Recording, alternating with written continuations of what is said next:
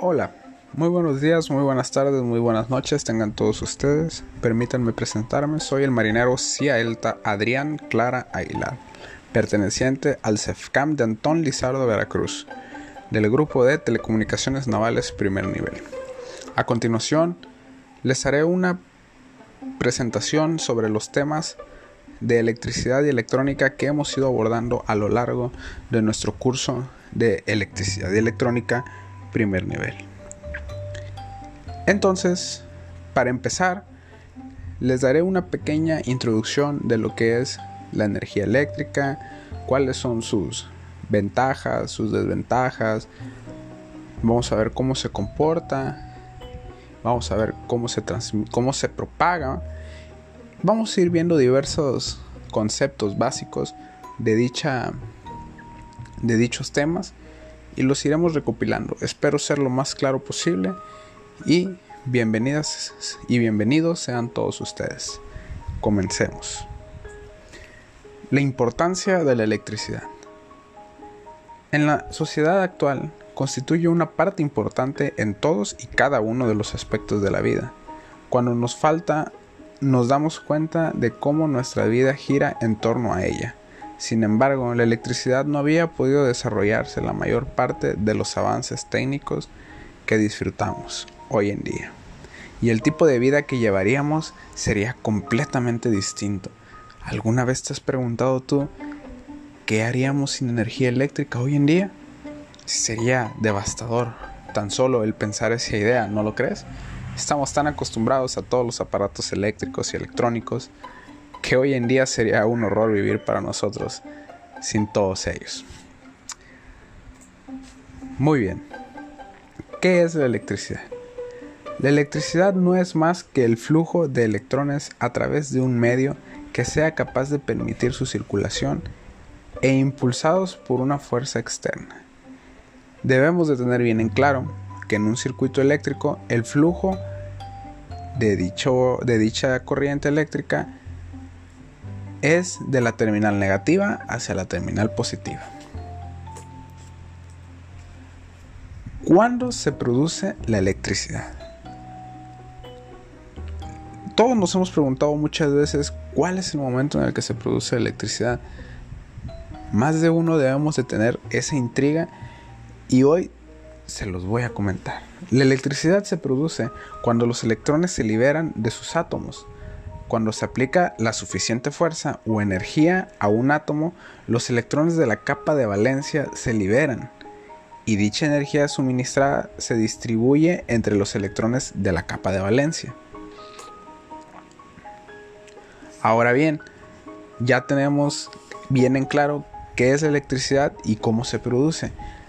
Lo que continúa en el transcurso de nuestros, de nuestros conocimientos es tener bien en claro ¿Qué es un circuito eléctrico?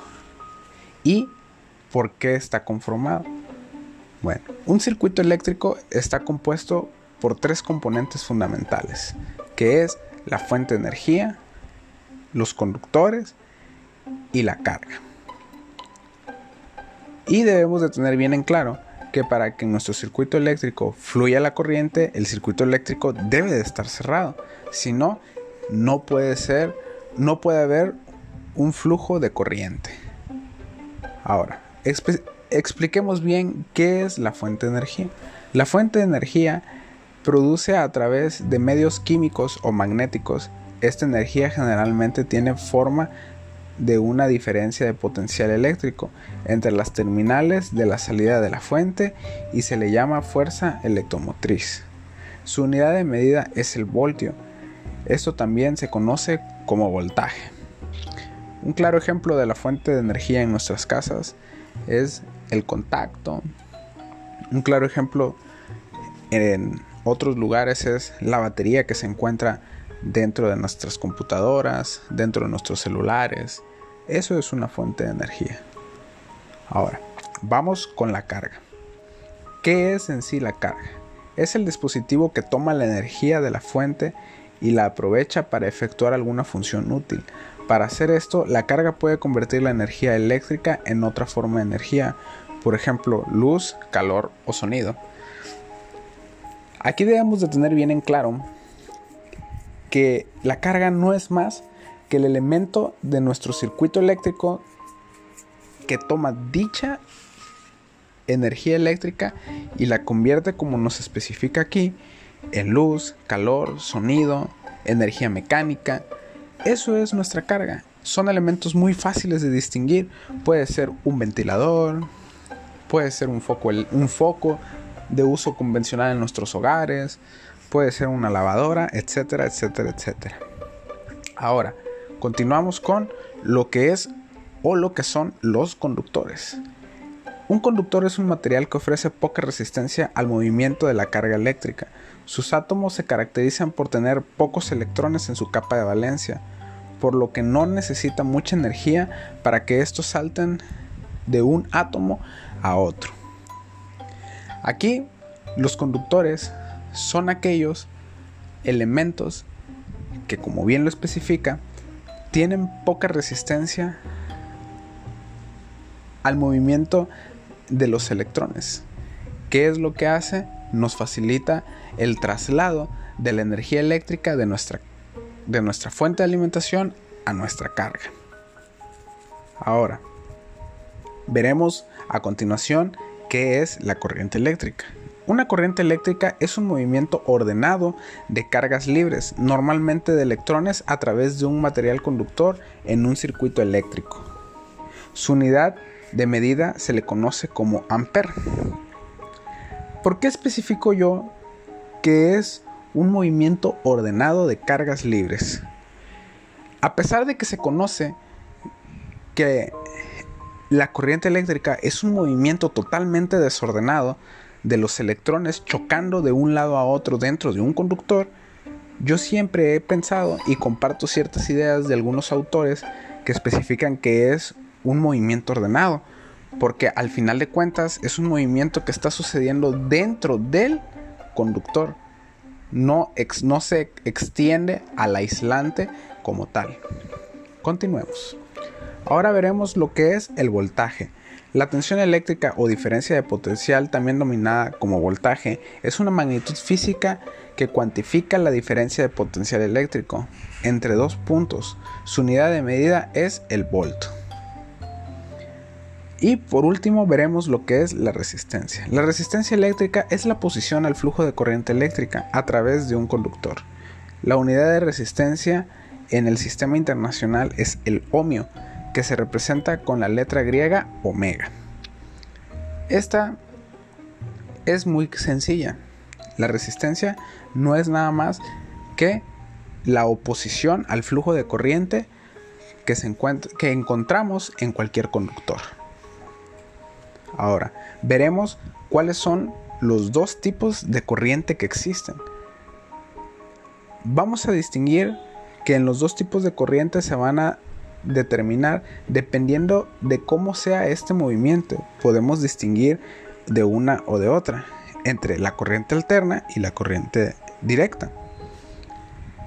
Vamos a ver que con la corriente continua cuando el movimiento de electrones se proporciona en un mismo sentido se le llama corriente continua. Utilizan corriente continua todos los aparatos que funcionan con pilas o baterías, también aquellos aparatos que están conectados a una fuerza de alimentación. Debemos de tener en cuenta que la corriente continua es una corriente que alimenta mayormente a aparatos eléctricos que no exigen una demanda muy grande de energía. Ahora continuemos con lo que es la corriente alterna. Cuando el movimiento de los electrones cambia de sentido cada cierto tiempo, se le conoce como corriente alterna. La corriente alterna es mucho más eficaz que la corriente directa. ¿Por qué?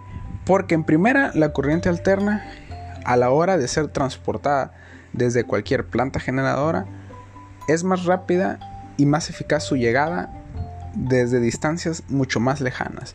La corriente directa tiene solamente un alcance de 800 metros, siendo que la corriente alterna puede llegar de ciudad a ciudad. Ahora Debemos de tener en cuenta también que la corriente alterna se usa para mover aparatos eléctricos que son de mayor demanda de energía, tales como motores, lavadoras, etcétera, etcétera, etcétera. Con esta explicación doy por concluido la primera fase de nuestro curso sobre lo que es la electricidad. Estén al pendiente de nosotros para mayores temas y nos vemos hasta la próxima.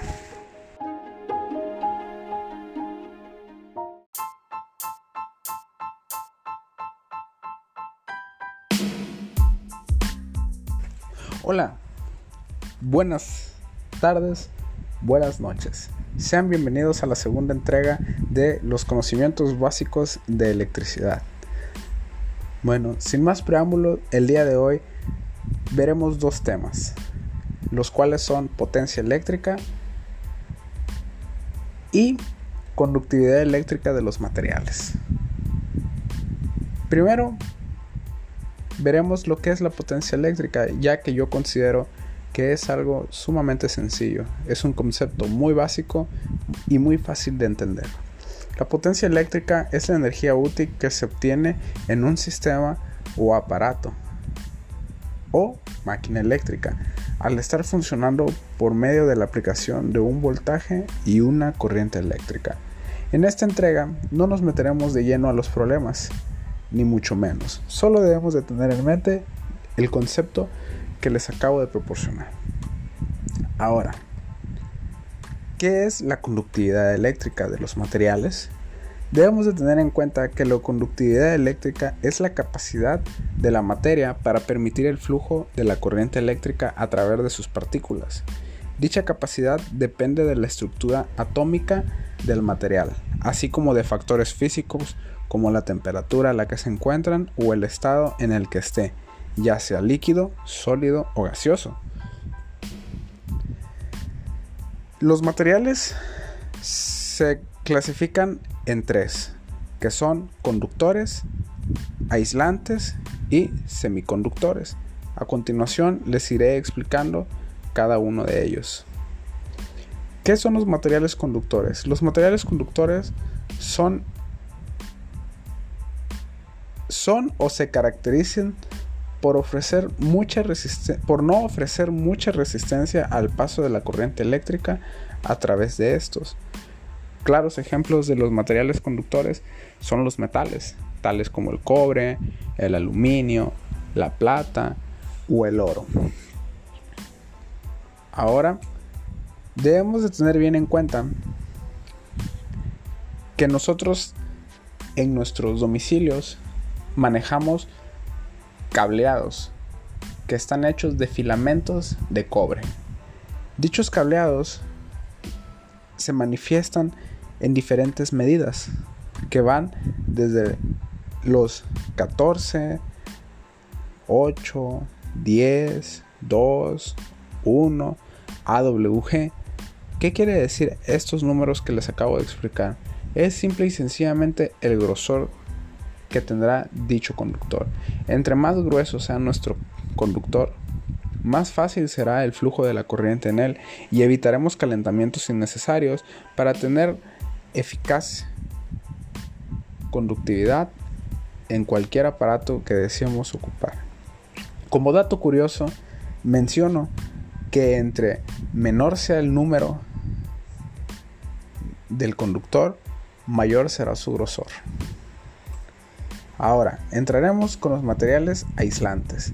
Es un material con escasa capacidad de conducir la electricidad, utilizado para separar conductores eléctricos, evitando un cortocircuito y para mantener alejadas del usuario determinadas partes de los sistemas eléctricos. Uno de los claros ejemplos de un material aislante es el plástico. El plástico tiene una capacidad aislante elevada. De hecho, cuando nosotros tenemos en nuestras instalaciones eléctricas el cableado, viene forrado de un plástico que no solo protege nuestro, nuestro material conductor, sino que también ayuda a que cuando entre en contacto con cualquier otra superficie o en su defecto con otro cable, evitemos ese tipo de problemas como ya sean cortocircuitos o que electrifique algún lugar que nosotros no deseamos. Ahora veremos los materiales semiconductores. ¿Cuáles son los materiales semiconductores? Los materiales semiconductores tienen como propiedad eléctrica entre las de un conductor y las de un aislante. Se encuentran en un punto intermedio. Los materiales más utilizados en este aspecto son el germanio, el arsenio, el fósforo y el boro. Ahora, entre los semiconductores tenemos una subclasificación tal como la, los intrínsecos y los extrínsecos. Veremos primero qué es un material semiconductor intrínseco. Esto se le conoce como un material semiconductor puro, libre de impurezas. Un semiconductor que se comporta como un aislante totalmente. Por otra parte, tenemos los semiconductores extrínsecos, que son semiconductor adoptado al que se le agregan materiales para alterar sus características eléctricas. En, estas, en estos materiales extrínsecos tenemos el tipo N, que es el que está adoptado con impurezas donadas, que son impurezas pentavalentes como los electrones superan a los huecos en semiconductores tipo N, reciben el nombre de portadores mayoritarios, mientras que los huecos se les denomina como portadores minoritarios. Y la segunda clasificación de los conductores excéntricos es la tipo P. Es el conductor que está adoptado con impurezas aceptoras, que son impurezas trivalentes. Los huecos son los portadores mayoritarios y los electrones libres son los minoritarios. Bueno, debemos de tener bien en mente que los materiales conductores son unos de los más importantes en el tema de la electricidad, ya que gracias a ellos podemos trasladar de maneras muy eficientes la energía eléctrica. El elegir un buen conductor a la hora de nuestra instalación o a la hora de hacer un embobinado es algo tan indispensable para tener efectos contraproducentes y asimismo dañar nuestro equipo o en su defecto tener facturas muy altas en costos por la electricidad que consumimos. También debemos de tener en cuenta que los materiales aislantes son sumamente importantes en nuestras vidas, ya que gracias a ellos nosotros como personas podemos protegernos a la hora de manipular los materiales conductores ya que si no existieran los aislantes, no habría manera segura de tocar los materiales conductores eléctricamente cargados.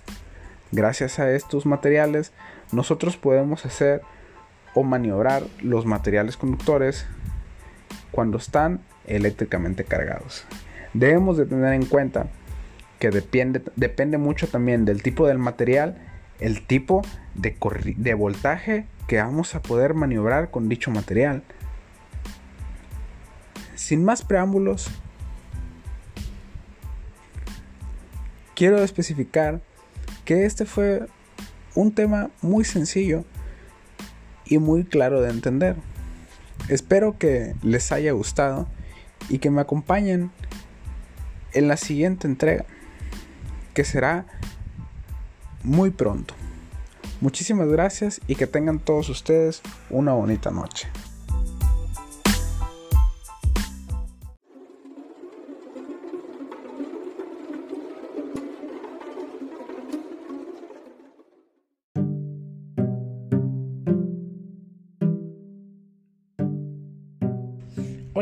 Buenas noches. Sean bienvenidos al tercer segmento de los conocimientos adquiridos en electricidad básica. Muchas gracias por dejarnos entrar a sus hogares nuevamente. El día de hoy les traeré dos temas que me parecen muy interesantes, los cuales son el efecto Joule y el magnetismo. A continuación, empezaré desglosando lo que es el efecto Joule y qué lo provoca. Sin más preámbulos, comencemos. El efecto Joule se le conoce como el fenómeno irreversible por el cual si en un conductor circula corriente eléctrica, parte de la energía cinética de los electrones se transforma en calor debido al choque que sufren con los átomos del material conductor, por el cual circulan, elevando la temperatura del mismo. Este efecto fue descubierto por el británico James Prescott Joule. En su honor se le puso su nombre a dicho efecto. Debemos de tener en cuenta que el movimiento de los electrones por un conductor imperfecto no es limpio, sino caótico y violento. Como consecuencia inevitable de estos impactos en dicho conductor, cualquier objeto se calienta cuando lo recorre una corriente eléctrica. El calentamiento por efecto Joule es mayor cuando mayor son dos factores, la resistencia del conductor y la intensidad que lo recorre. Aunque el efecto Joule no es deseable en mayor de los casos, es la base de muchos de los aparatos eléctricos que empleamos en forma cotidiana. Un claro ejemplo de ello es la plancha que usamos todos en nuestros hogares. Debemos de tener en cuenta que el efecto Joule no es, nada, no es mucho más que el calentamiento que existe en cualquier aparato que consuma energía eléctrica, ya sea un motor, ya sea una lavadora, un ventilador, un refrigerador, etcétera, etcétera, etcétera. Dicho efecto es muy caótico, dado a que es algo imposible de evitar.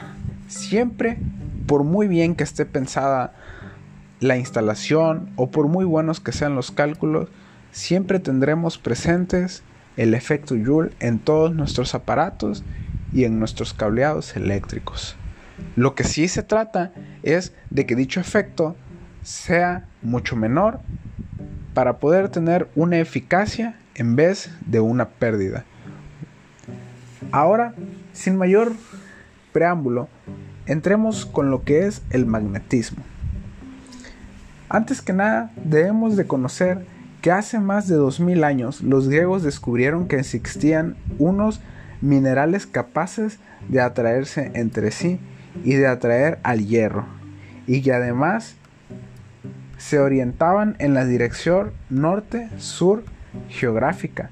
Por otro lado, durante mucho tiempo se sospechó que existía alguna relación entre la electricidad y el magnetismo, pero solo hasta principios del siglo XIX no se pudo demostrar científicamente.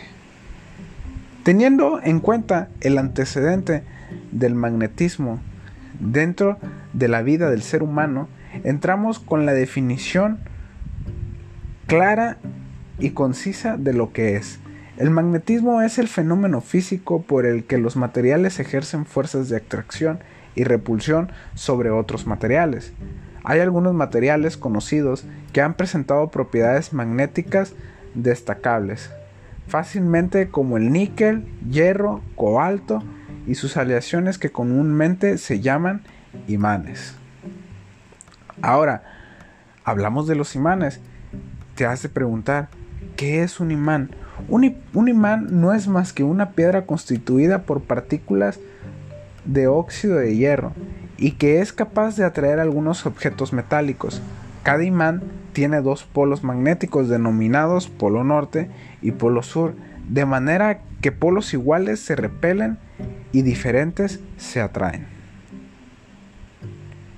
Debemos de tener bien en mente que existen dos tipos de imanes en la vida, los cuales son los imanes naturales, que son, que son conocidos como la magnetita, es, una es un potente imán natural. Tiene la propiedad de atraer a todas las sustancias ferromagnéticas. Está compuesto por óxido de hierro. Y el segundo es el imán artificial, que es un cuerpo de material magnético al que se ha comunicado la, de, la propiedad del magnetismo, ya sea mediante frotamiento con un imán natural o por la acción de corriente eléctrica. Ahora, ¿qué es un campo magnético? Un campo magnético es el espacio que envuelve el imán en donde son apreciables sus efectos magnéticos. Dicho campo es invisible a nuestros ojos. Para presenciarlo usamos las llamadas líneas de fuerza magnéticas que se presentan en las zonas sometidas a la misma intensidad magnética. El campo magnético de un imán tiene su mayor intensidad en los polos y se va debilitando a medida que nos alejamos de ellos. También debemos de tener bien en mente qué es un electroimán. Un electroimán es un imán artificial que consta de un núcleo de hierro dulce y está rodeado por una bobina, por la que pasa una corriente eléctrica. Gracias a que nosotros hemos podido hacer el electroimán, hemos podido desarrollar muchas innovaciones, tanto como en motores, como en muchos componentes eléctricos. Ahora sí que le debemos toda la tecnología al magnetismo. Si no hubiéramos podido identificar bien qué produce el magnetismo, hoy en día tal vez no tuviéramos los avances que tenemos. Gracias a que hemos ido poco a poco investigando lo que ya teníamos en la Tierra y lo hemos ido perfeccionando. Un claro ejemplo de la perfección es la carga reversible de nuestros teléfonos o el simple hecho de colocar nuestro teléfono en una superficie que por inducción lo cargue. ¿Verdad que es maravilloso el saber hasta dónde hemos llegado hoy en día? Te invito a que nos acompañes en la cuarta entrega de nuestros conocimientos básicos de electricidad, donde te estaremos trayendo temas totalmente nuevos y e interesantes para tu vida.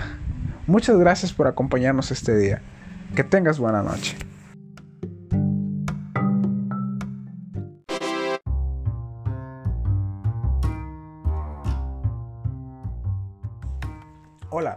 Muy buenos días, muy buenas tardes, muy buenas noches tengan todos ustedes. Sean bienvenidos a la cuarta y última entrega de los conocimientos adquiridos en electricidad.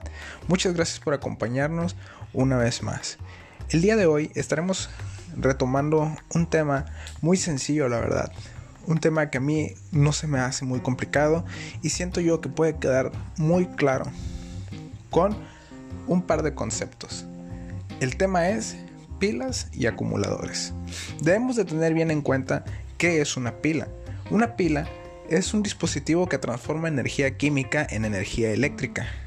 Ahora, tenemos que tener también en mente qué es una batería. Una batería es casi exactamente lo mismo que una pila, pero debemos de considerar que cuando se denomina batería son dos o más elementos que se conectan el uno al otro. Son utilizadas más que nada cuando tenemos que alimentar cargas un poco más exigentes. Ahora, ¿qué es un acumulador? El acumulador es un dispositivo que transforma energía química en energía eléctrica. Teniendo bien en mente estos conceptos, debemos de pasar a que hay dos tipos de pilas.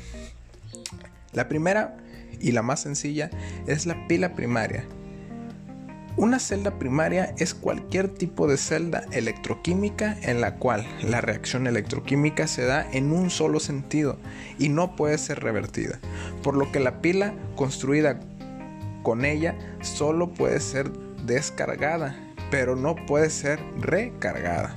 Son utilizadas en las pilas desechables. Como bien lo dice su descripción, son las pilas más económicas que podemos encontrar en muchos de los lugares cotidianos, tales como centros comerciales o inclusive, ¿por qué no?, en la tienda de la esquina.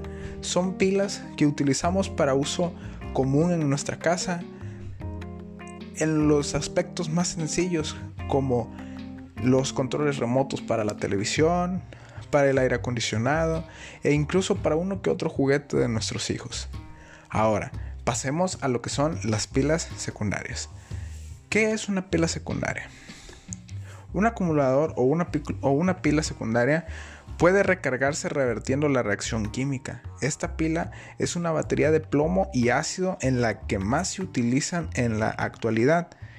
Esta batería que contiene de 3 a 6 pilas conectadas en serie se usan en automóviles, camiones, aviones y otros vehículos.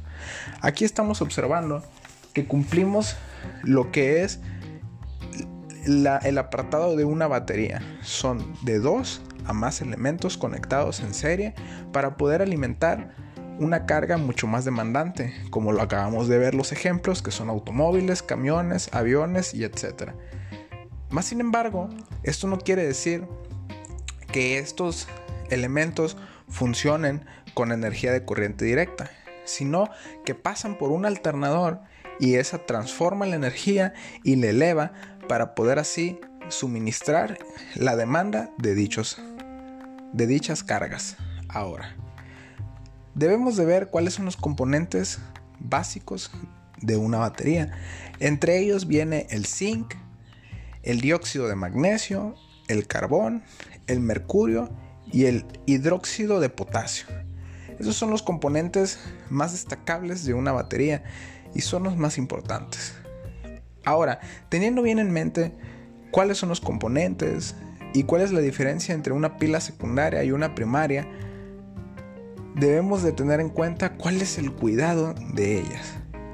Siempre debemos de tener en cuenta que se debe tomar el acumulador de la base o de la asa. Nunca se debe sujetar de los postes.